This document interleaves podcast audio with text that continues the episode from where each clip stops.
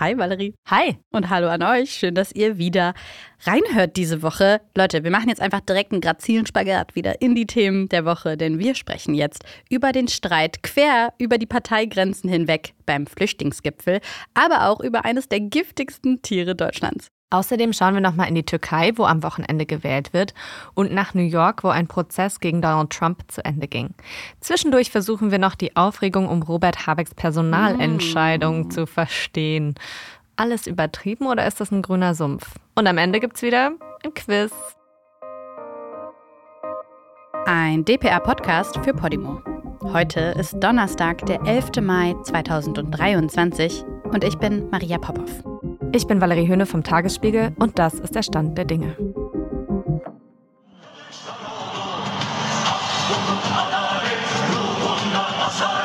Die ganze grüne Sippe wird da irgendwie beschäftigt, liebe Freunde und Freunde. Trauzeugen, Bruder, Schwester, Onkel, Tante. Breaking news, a verdict has been reached now in the case of E. Jean Carroll versus former President Trump.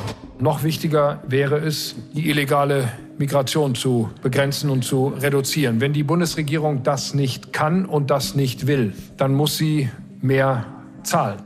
Wie auch immer man zur Flüchtlingspolitik steht, eines ist total unstrittig. In vielen Fällen stoßen Kommunen und Kreise an ihre Grenzen. Eine Umfrage für die Sendung Report Mainz hat ergeben, dass 69 Prozent aller Landkreise und kreisfreien Städte sagen, der Zustrom sei gerade noch so zu bewältigen und 17 Prozent geben an, sie seien jetzt bereits über dem Limit. Wir sehen zum Beispiel bei der Zahl der Asylsuchenden auch in den ersten drei Monaten dieses Jahres wieder eine erhebliche Steigerung. Und wenn das so weitergeht, dann kann man sich ausmalen, was das heißt. Dass der Bund jetzt vor diesen Gesprächen äh, zu verstehen gibt, dass er keinen weiteren Euro geben will, die Kommunen nicht weiter unterstützen äh, will, ist deshalb keine angemessene Antwort, das ist so keine Grundlage für gute Gespräche. Das zeigt, dass der Bund kein ausreichendes Problembewusstsein hat. Und deswegen stellen wir uns auf sehr, sehr langwierige und schwierige Verhandlungen am Mittwoch ein. Das waren zwei Ministerpräsidenten, einmal Stefan Weil aus Niedersachsen von der SPD und Hendrik Wüst aus Nordrhein-Westfalen von der CDU. Und quer durch diese politischen Lager geht es heute beim Flüchtlingsgipfel.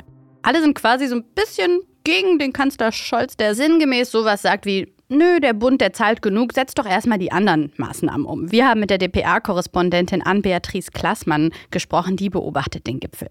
Dass man darüber sprechen sollte jetzt auch, wie die Asylverfahren digitaler und damit schneller werden oder wie man dafür sorgt, dass Ausreisepflichtige Deutschland dann auch wirklich verlassen, finden die Länder im Prinzip okay. Sie wollen aber nicht, dass die Bundesregierung mit solchen Themen jetzt von ihrem eigenen Kernproblem ablenkt, nämlich, dass in den Städten und Gemeinden Geld fehlt, um alle Asylbewerber und Flüchtlinge vernünftig unterzubringen und zu versorgen. Schließlich geht es dabei eben nicht nur um Essen und um ein Dach über dem Kopf, sondern eben auch um Sprachkurse, um Schulplätze, Kita-Betreuung und vieles mehr. Ansprechpartner für Städte und Kreise sind die Landesregierungen. Deshalb jetzt auch die Gespräche zwischen Ländern und Bund. Kommunen sind aber nicht dabei.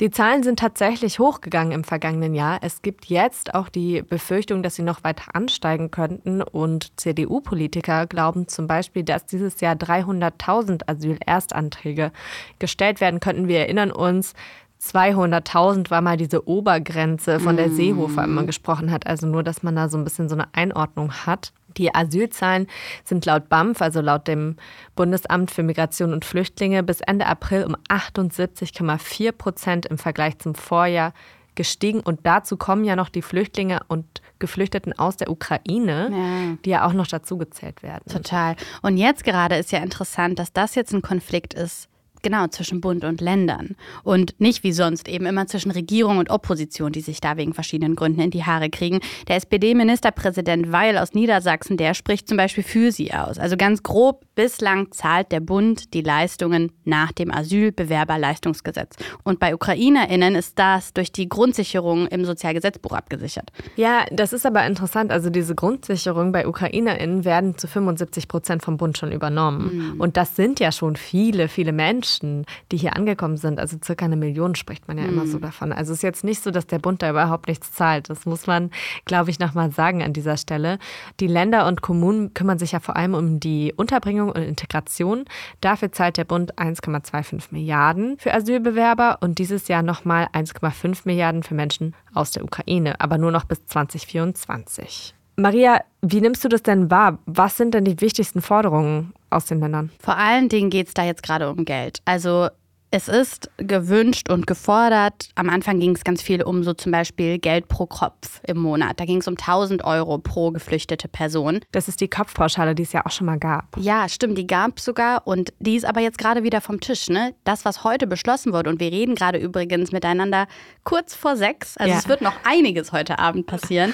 Aber jetzt gerade sieht es so aus, dass es gerade mal so eine Milliarde geben soll. Und die ist in dem Vergleich zu dem, was die Länder fordern, nicht das, was gefordert wird.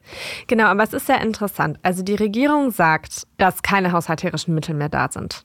Das sagt die Regierung, also das sagt Lindner und das sagt ja auch Scholz. Aber auch, weil sie zum Beispiel sowas meinten wie, ne, letztes Jahr habt ihr es ja nicht ausgeschöpft. Nehmt doch erstmal das, so von wegen. Ja, aber tatsächlich sind wir ja in einer wirtschaftlich schwierigen Situation. Wir drohen in eine Rezession zu rutschen. Mhm. Also ist jetzt nicht so, dass Geld im Überfluss da nee, ist. Ja. Und interessant finde ich, dass die Grünen dann sich ja auch auf die Seite der Länder geschlagen haben. Mhm. Grünchefin Ricardo Lang hat vor einigen Tagen dann auch mehr Geld vom Bund gefordert. Aber auf der anderen Seite sagen sie nicht, wo es herkommen soll. Also mhm es ist ja auch nicht so, dass sie dann sagen, naja, die 12 Milliarden für die Kindergrundsicherung, naja, die können wir dann halt nicht machen, weil, naja, wir müssen halt den mhm. Ländern Geld für Geflüchtete geben. Also irgendwie so ganz geht die Rechnung nicht auf, weil es gibt einfach nicht mehr so viel Geld. Und aus meiner Sicht, was ja auch noch eine Forderung der Länder ist, ist, dass sie ähm, wollen, dass der Zuzug nach Deutschland durch Geflüchtete ins Asylsystem begrenzt wird. Mhm. Und das ist ja was, was der Bund gar nicht entscheiden kann, sondern das passiert auf europäischer Ebene. Mhm. Und da trifft man sich erst am 10. und 11. Juni. Das heißt also, wir haben ja jetzt gerade den Stand, die Fronten sind verhärtet. Ich sehe aber überhaupt nicht, wie sich das auflösen lässt, weil weder Lindner noch Scholz werden sich dazu breitschlagen lassen, aus meiner Sicht, oder meine Prognose ist, dass sie sich nicht dazu breitschlagen lassen, mehr als diese eine Milliarde Euro zusätzlich an die Länder zu geben, weil sie ja argumentieren, dass sie überhaupt nichts zahlen müssten. Ja.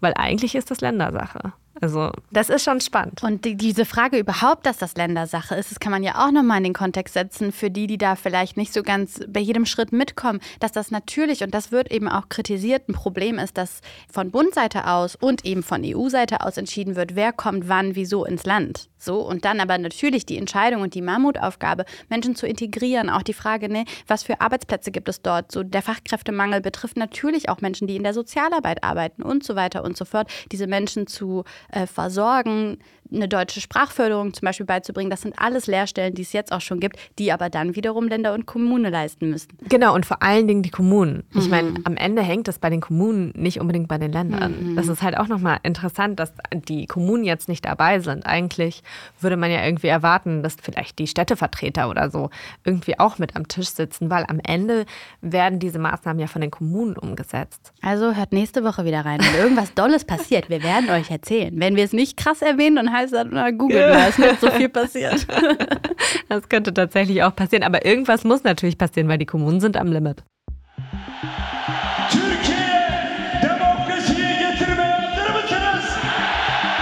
Resmi rakam 1 Million 700 bin. Diese zwei Männer, die lassen sich safe feiern wie Superstars. Ob sie das wirklich sind, ich sage nichts. Erdogan und Kılıçdaroğlu. Wir hatten ja neulich schon mal über die Wahlen in der Türkei gesprochen und heute tun wir es wieder, denn es steht eine extrem wichtige Entscheidung an für Deutschland und auch für Europa. Denn kommenden Sonntag, am 14. Mai, passiert gleichzeitig die Parlaments- und die Präsidentschaftswahlen in der Türkei. Nirgendwo außerhalb der Türkei leben so viele Menschen mit türkischen Wurzeln wie in Deutschland. True. Bis gestern durften sie wählen. Im Moment scheint wirklich alles offen. Seit dem 4. Mai hat es einfach keine Umfrage gegeben, weil es ein Verbot ab zehn Tage vor der Wahl gibt. Bis vor kurzem war es fast 50-50 zwischen Erdogan und Kılıçdaroğlu. Teilweise lag er aber auch vorn nach 20 Jahren Erdogan. Also es ist wirklich, es ist eine historische Situation, würde ich sagen, oder Maria? Absolut. Also man liest so von Schicksalswahlen, ne? Für die, die nicht wissen, was das heißt, das bedeutet halt wirklich, da geht es jetzt gerade um was. Und das ist zum Beispiel auch der Grund, warum die Wahlbeteiligung super hoch ist. Nicht nur in Deutschland war die Höhe, sondern in der Türkei auch, weil sowohl Menschen in allen Lagern merken, dieses Mal geht es wirklich um was. Und das war halt einfach in den letzten Wahlen anders. Mhm. Wir haben auch nochmal die DPA-Korrespondentin Miriam Schmidt gefragt, wie sie jetzt auf die Wahl blickt. Ja, die Menschen hier fiebern alle auf die Wahl zu und sind teils auch sehr angespannt. Das liegt daran, dass äh, die Wahl auch einen großen Einfluss auf das persönliche Leben der Menschen hier hat. Äh, die Bevölkerung ist ja sehr gespalten. Ein Teil unterstützt Erdogan und der andere eben nicht. Und die, die einen Neuanfang wollen, die haben eben Angst, dass die Türkei noch autokratischer wird, sollte Erdogan noch mal gewinnen. Und ich habe mit mehreren Leuten darüber gesprochen, die sagen, wenn das passiert, also wenn Erdogan noch mal gewinnt, dann wandere ich aus. Dazu passt, beide Erdogan und Kılıçdaroğlu führen nicht nur eine eigene Partei, sondern die gehen ja schon in den Wahlkampf quasi mit einer Koalition. Ja. Also das ist ja auch ganz anders als hier, wo wir das gar nicht gewöhnt sind, sondern jede Partei schaut so, oh, wie habe ich abgeschnitten? Oh, mit wem könnte ich sondieren? Das ist hier jetzt gar nicht der Fall, sondern es gibt das AKP-Lager und das CHP-Lager und das sind tatsächliche Lager, also nicht nur zwei Parteien. Ja, voll. Und wie sieht es denn da jetzt aus? Was wünscht sich denn da jetzt so eine deutsche Politik? Was kann sich da wirklich verändern für Deutschland oder Europa? Ich glaube, da hängt eine ganze Menge dran für die EU. Wir hatten ja gerade über den Flüchtlingsgipfel gesprochen mit dem Kanzler und den Länderchefs. Und wir erinnern uns ja alle an den EU-Türkei-Deal, der ja mhm. unter Erdogan und Merkel zustande kam, wo die Türkei quasi die Geflüchteten einfach zurückgehalten hat mhm. und nicht über die Grenze gelassen ja, hat. Ja, und da zum Beispiel es klingt immer toll, ne, aus deutscher Sicht so, oh ja, wow, eine Schicksalswahl und Erdogan könnte irgendwie abgewechselt werden. Kılıçdaroğlu hat supernationalistische Sachen vor und auch seine Politik, er empfindet sich als Demokrat, aber absolut auch als Nationalist und will dafür sorgen, dass Hunderttausende von Syrerinnen und Syrer, die natürlich als allererstes in die Türkei geflohen sind, ähm, dass diese Menschen wieder abgeschoben werden. Mhm. Und das wird auch Auswirkungen auf Deutschland haben. Absolut. Ich meine, die Menschen werden ja, werden wahrscheinlich mutmaßlich nicht alle zurück äh, nach Syrien gehen, wo ja immer noch Bürgerkrieg ist. Mhm. Von daher werden sie natürlich auch dann an die Europäische europäischen Grenzen kommen, weil nach der Türkei kommt die EU. Und das kann man ja auch niemandem verdenken.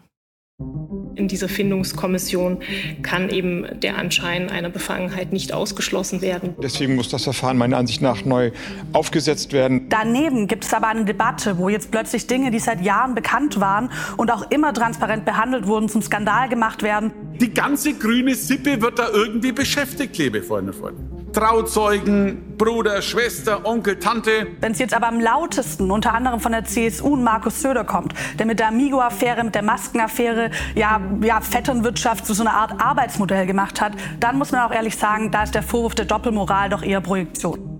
Valerie, hilf mir, was ist da los? Die Grünen sind angeblich im Dilemma. Worum geht's denn? Also, im Mittelpunkt der Affäre steht der Staatssekretär Patrick Greichen, ein beamteter Staatssekretär im Wirtschaftsministerium mhm. von Robert Habeck. Greichen saß in einem Gremium, das darüber entschieden hat, wer der Chef der bundeseigenen deutschen Energieagentur wird. Okay. Und unter den vielen BewerberInnen auf die Stelle war auch sein ehemaliger Trauzeuge Michael Schäfer. Mhm. Dieser sollte den Post am Ende auch bekommen. Allerdings hat Greichen nicht gesagt, dass Herr Schäfer persönlich sehr gut kennt. Ich der meine, hat das nicht transparent gemacht. Trauzeuge ist halt schon so ein Level, ne? Ja.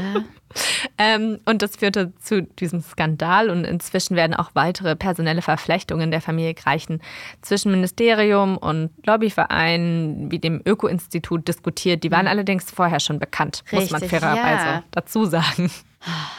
So, und für diesen Skandal steht ja jetzt auch Robert Habeck unter Beschuss, natürlich. Der Bundeswirtschaftsminister und seine Partei, die Grünen, gehen jetzt offensiv mit diesem Thema um und sie suchen ja nach Lösungen verteidigen sich aber auch teilweise, weil sie dahinter einen Skandal und einen Wahlkampf halt vermuten, oder? Ist es auch. Ja. Also ich glaube, das äh, lässt sich ganz ohne Zweifel sagen, dass die CSU da probiert, äh, ein Wahlkampfthema draus zu machen. Natürlich auch schon vor Bayern. Hm. Das darf man auch nicht vergessen. Die CSU ist ja gerade besonders laut. Genau, es ist einfach der Fehler, der passiert ist, es nicht transparent zu machen, weil nur, dass da diese engen Verflechtungen auch familiäre passieren, das ist nicht so überraschend, weil noch vor ein paar Jahrzehnten haben sich Menschen nicht um den Klimawandel genau. gejuckt und genau. alle, die sich damit beschäftigt Absolut. haben, safe haben die irgendwann mal zusammen Bierchen getrunken. So. Ja, genau. Also von daher, ja, diese Szene war lange sehr klein. Deswegen ist es klar, dass es da personelle Verflechtungen gibt. Und ehrlicherweise auch generell im politischen Berlin. Natürlich gibt es personelle Verflechtungen, weil du ja ständig in einem Ausnahmezustand zusammenhängst. Also ich kann zum Beispiel ein Beispiel von mir sagen, das ist eine andere Journalistin, das ist jetzt überhaupt kein Interessenskonflikt, aber wir haben uns kennengelernt bei den Grünen, wir haben beide über die Grünen berichtet, wir sind super eng und das ist passiert, weil wir irgendwie lange zusammen Zug gefahren sind, weil wir ständig auf irgendwelchen Parteitagen gemeinsam mhm. abgehangen sind und so. Ne? Man lernt sich ja gut kennen. Mhm. Wenn man sich gut kennenlernt, dann hängt man ab und dann irgendwann ist man halt total gut befreundet. So, und welchen hohen Posten hast du ja angeboten? Ja, genau. Ich habe ja keinen Posten angeboten und von daher ist es auch was ganz anderes. Natürlich muss jetzt auch geschaut werden, ob bei diesen Verflechtungen beim Öko-Institut, da sind Aufträge vergeben worden von der Bundesregierung an das Öko-Institut. Da sitzt unter anderem Verena Greichen, die Schwester von Patrick Reichen und die Ehefrau von Michael Kellner, der parlamentarischer Staatssekretär bei Robert Habeck ist. Ja, ja, ja, ist alles nicht ja. so hübsch. Und, und, diese Aufträge, die jetzt geprüft werden mhm. müssen, und das ist auch wichtig. Es ja, ist absolut. auch wichtig, dafür einen Ausschuss zu haben und das zu prüfen. Es gab aber zum Beispiel aktuell zumindest gezählt viel mehr Aufträge, die vorher von der CDU gingen genau an das gleiche Institut. Genau. Also ne, zumindest auch jetzt zum Beispiel Recherchen der SZ haben ergeben, es handelt sich jetzt gerade nicht um systematische Vetternwirtschaft wie zum Beispiel in dieser Maskenaffäre der CSU. Das muss man schon noch sagen. Genau, und da ist natürlich dann diese Haltung, die Dobrindt insbesondere annimmt, wo er ja Habeck als Clan-Chef quasi oh, tituliert okay. hat, das ist natürlich äh, vollkommen übertrieben und es ist einfach, ähm, da wird irgendwie was hinfabuliert, sodass es sodass es so wirkt, als wäre Habeck jetzt im Zentrum einer irgendwie verschwörungsartigen ähm, Szene. Und, und das, ist, das ist natürlich vollkommen übertrieben. Und ehrlicherweise, es ist halt populistisch, es ist billig, man versteht, warum sie es machen, aber ist es das wirklich wert, dann auch das Vertrauen natürlich der Menschen in demokratische Institutionen derart zu untergraben. Und ich möchte doch nochmal betonen, natürlich bin ich auch dafür, dass das aufgeklärt wird. Ne? Ich will, also es ist nicht so, dass ich dafür nicht bin, ja. aber also diese Art und Weise der Verächtlichmachung finde ich schon auch bemerkenswert. Wirkt sich das denn jetzt schon auf die Umfragenwerte aus? Ja, kann man schon sagen. Die Umfragewerte waren vorher schon nicht besonders gut aufgrund des Heizungsgesetzes, auch von Robert Habeck. Die Menschen haben Angst vor den Kosten, haben Angst, dass sie überfordert werden von der Wärmewende, hm. die maßgeblich auch von ähm, Patrick Reichen als Architekt äh, vorangetrieben wird. Also die waren vorher schon am Absacken, aber 14 Prozent sieht jetzt INSA am 8.5. Das ist schon bemerkenswert schlecht. Breaking news a verdict has been reached now in the case of E. Jean Carroll versus former President Trump. A federal jury in New York found Donald Trump liable for sexually abusing advice columnist E. Jean Carroll nearly 30 years ago. And the question is what happens now as a result of that verdict? I don't get it. Donald Trump will nochmal Präsident werden, das wissen wir. Und währenddessen endet ein Verfahren gegen ihn wegen sexuellen Übergriffen. Und das Urteil lautet Vergewaltigung nein, aber sexueller Missbrauch ja. Wir müssen es, glaube ich, nochmal sortieren. Das war ja ein zivilrechtlicher Prozess, kein strafrechtlicher Prozess. Von daher ist die Verurteilung, meine ich zumindest, also sie erkennen an, dass das passiert ist. Mhm. Aber es ist keine Verurteilung deswegen, weil das ein zivilrechtlicher Prozess ist. Also es ist sehr kompliziert. Im Sinne von, was bedeutet das? Die haben sich, die müssen sich halt einigen. Nee, im, im Sinne von, das ist nicht von einem Strafgericht verhandelt mhm. worden, sondern von einem Zivilgericht. Und das ist einfach ein Unterschied. Aber äh, also, es geht ja um einen Vorfall aus den 90er Jahren, das ist eigentlich verjährt Stimmt, und kann, genau. konnte nur über so eine gesetzliche Klausel jetzt nochmal eingebracht werden, über eben ein zivilrechtliches Verfahren. Elizabeth Jean Carroll, eine Autorin, Kolumnistin, berichtete 2019 bereits, dass Donald Trump sie damals in einem New Yorker Kaufhaus angegriffen hat, ähm, vergewaltigt hat. Er hat es bestritten.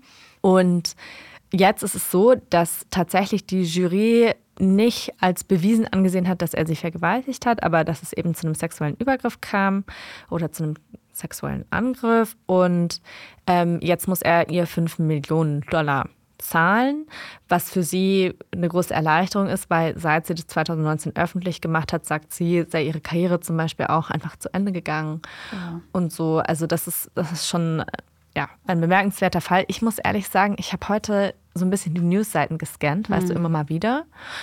Und als ich irgendwie um 16 Uhr drauf schaute, war es einfach weg. Da war es schon weg. Und ich habe so gedacht, krass, vor zwei Jahren wäre das viel länger irgendwie mhm. thematisiert worden. Ich glaube, wir sind alle schon so ein bisschen müde von Trump. Mhm. Dass niemand mehr so überrascht Oder? ist davon. Wie geht's dir damit? Mir ging es genauso und dann hat mich aber ein Statement von ihr, von E. Jean Carroll, nochmal rausgeholt, weil sie zu diesem Prozess gesagt hat, This victory is not just for me, but for every woman who has suffered because she was not believed. Also der Sieg ist nicht nur für sie, sondern für alle Frauen, denen noch nie geglaubt wurde. Und da habe ich dann nochmal gecheckt, das ist trotzdem eine große Sache. Das Sowas ist eine schwarz auf Sache, weiß absolut. zu sehen, ist eine Sache. Aber natürlich, ich habe es selber auch gelesen und dann auch seine Tweets, in dem er schreibt, dass es kein fairer Prozess ist oder dass er zum Beispiel vehement auch gesagt hat, irgendwie, sie sei ja gar nicht sein Typ. Und das ist so irrelevant zu sagen in so einer Sache. Müssen wir, glaube ich, gar nicht drüber sprechen. Es ist ne, zum Augenrollen. Es ist einfach zum Augenrollen und es ist, ich habe diesen Teil in diesem Video gesehen, wo er nochmal sagt, dass er im Prinzip keinen Fehler gemacht hat, als er gesagt hat, grab him by the pussy. Und dann denkst du einfach nur, wie kann dieser Mensch möglicherweise nochmal der mächtigste Mann der Welt werden? Ja, und wie geht, also die, die Möglichkeit ist ja da. Man kann es nicht komplett ausschließen. So. Das ist so. Und jetzt aber natürlich die Frage, könnte diese Entscheidung für eigentlich das Opfer und die Entscheidung, dass es zumindest sexueller Missbrauch war, könnte das eine Auswirkung haben auf die Wahl? Ich weiß es wirklich nicht, weil bisher ist alles, was er gemacht hat, hat seine Anhänger und Anhängerinnen nicht davon abgehalten, ihn zu wählen. Also ja, man, man hofft das, aber garantiert ist das nicht. Hm.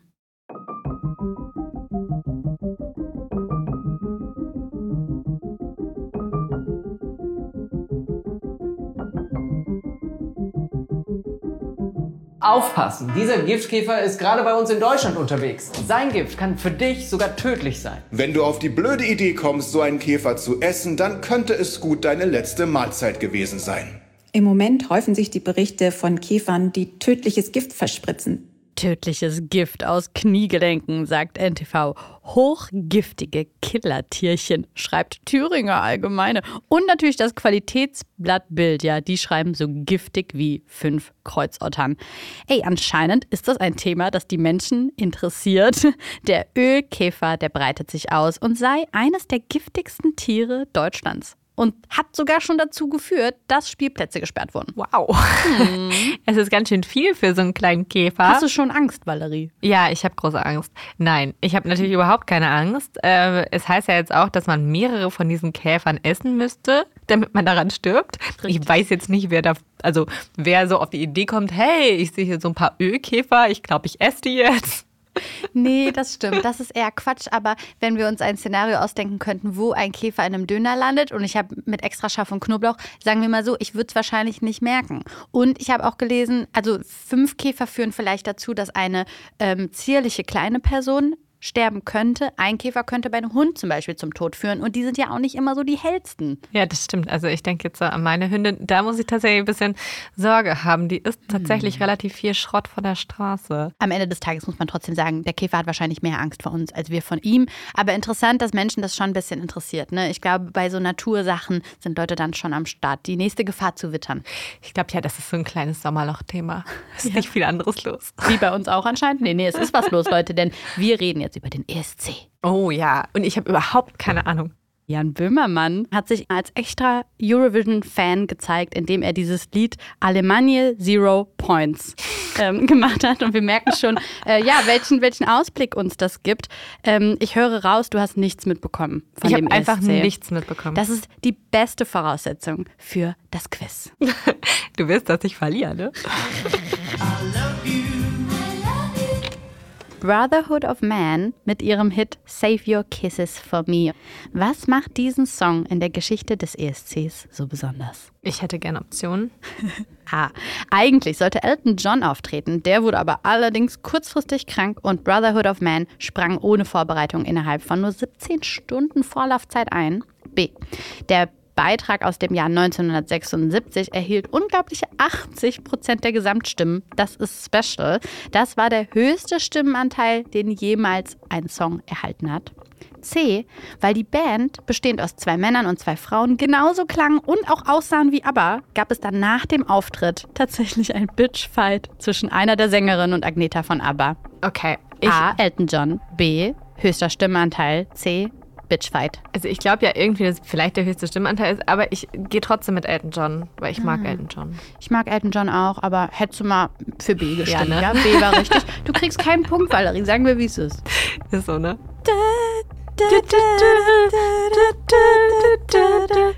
ABBA, Waterloo, ja. Der Song gewann ja 1974 und gilt weiterhin als einer der besten Beiträge, wenn nicht sogar der beste Beitrag, der jemals den ESC gewonnen hat. Und jetzt bekommst du drei Fun Facts. Einer davon stimmt. A. Die Fachjury der UK war anderer Meinung und die sagt, nö, Schweden bekommt Zero Points dafür. B aber wollte gar nicht zum ESC, aber der schwedische König Karl Gustav, der hat das per Dekret angeordnet. C, der Name ABBA ist eine Abkürzung und bedeutet auf Schwedisch sowas wie ACAB, also All Cops are Bastards. Ich glaube A. England wollte Schweden keine Punkte geben. Yay. Du hast einen Punkt, Valerie. Das stimmt, ja. Cool. Nächste Frage. Wer hat den ESC am häufigsten gewonnen? War es vielleicht Italien? War es vielleicht Irland oder Island? Ähm, Irland. Ja, das stimmt. Warum ja. weißt du das? Naja, weil die Dropkick Murphys cool sind und ihren generell sehr viel trinken und dabei gute Musik entsteht und manchmal vielleicht auch die Geschichte, die zu guter Musik führt. Okay, Valerie, du hast zwei Punkte. Mhm. Letzte Frage. Mhm. Welcher deutsche Komponist und Liederschreiber war am häufigsten an der deutschen Einreichung für den ESC beteiligt? War es A. Ralf Siegel, B. Dieter Bohlen, C. Peter Maffei? Ralf Siegel. Tatsache. Ach komm, kleiner ESC-Fan, ich sehe das doch. ja, wirklich, der deutsche Songwriter und Komponist Ralf Siegel hat ganze 25 Mal am ESC teilgenommen und mitgearbeitet und achtmal kam er unter die ersten vier Plätze und gewonnen hat er nur einmal, nämlich mit dem berühmten Song Ein bisschen Frieden von Nicole. Man kennt's. Man kennt's. Ja, das kenne ich auch. Und ich möchte nochmal betonen, dass ich, wenn ich meinem Kopf gefolgt wäre und nicht meinem Herzen, hätte ich vier Punkte. Und das wäre schon heftig, ja. Das wäre heftig. Ist schon so. Und jetzt mache ich dich noch ready für Samstag. Okay. Und euch natürlich, die ihr zuhört, auch. Meine Top 3, also wenn ihr zuschaut am Samstag, ist auf jeden Fall achten auf Schweden, denn äh, sie hat schon mal gewonnen und wird jetzt nochmal teilnehmen und die ist wirklich gut. Außerdem Tschechien, und die Ukraine, die letztes Mal gewonnen haben und aber nicht in der Ukraine die Veranstaltung hosten dürfen oder können und deswegen wird das Ganze in Liverpool stattfinden. Sagen wir so, mein letzter Tipp ist noch, dass Deutschland dieses Mal ausnahmsweise nicht auf den letzten Platz kommt, aber auch nicht in die Top 10. Okay, ich bin gespannt. Wir werden es nächste Woche sehen. Yes. Wenn ihr unsere Arbeit unterstützen möchtet, folgt diesem Podcast, Yes. erzählt es weiter und schreibt uns, was ihr gut findet oder was eben auch nicht. Ach, und Instagram haben wir natürlich auch. Oh ja, da könnt ihr auch gerne folgen. Stand der Dinge ist eine DPA-Podcast-Produktion für Podimo. Executive Producer DPA David Krause. Executive Producer Podimo Judith Trost. Redaktion Anne Krüger und Kian Badrenejad. Produktmanagement Dorothee Barth. Marketing Podimo Laura Schmidt. Musik Marvin McMahon. Produktionslied Sebastian Pressel. On-Set-Produktion Jill Bayton. Visual Producer Daniel McMahon. Und wir sind Maria Popov und Valerie Höhne vom News Podcast Stand der Dinge.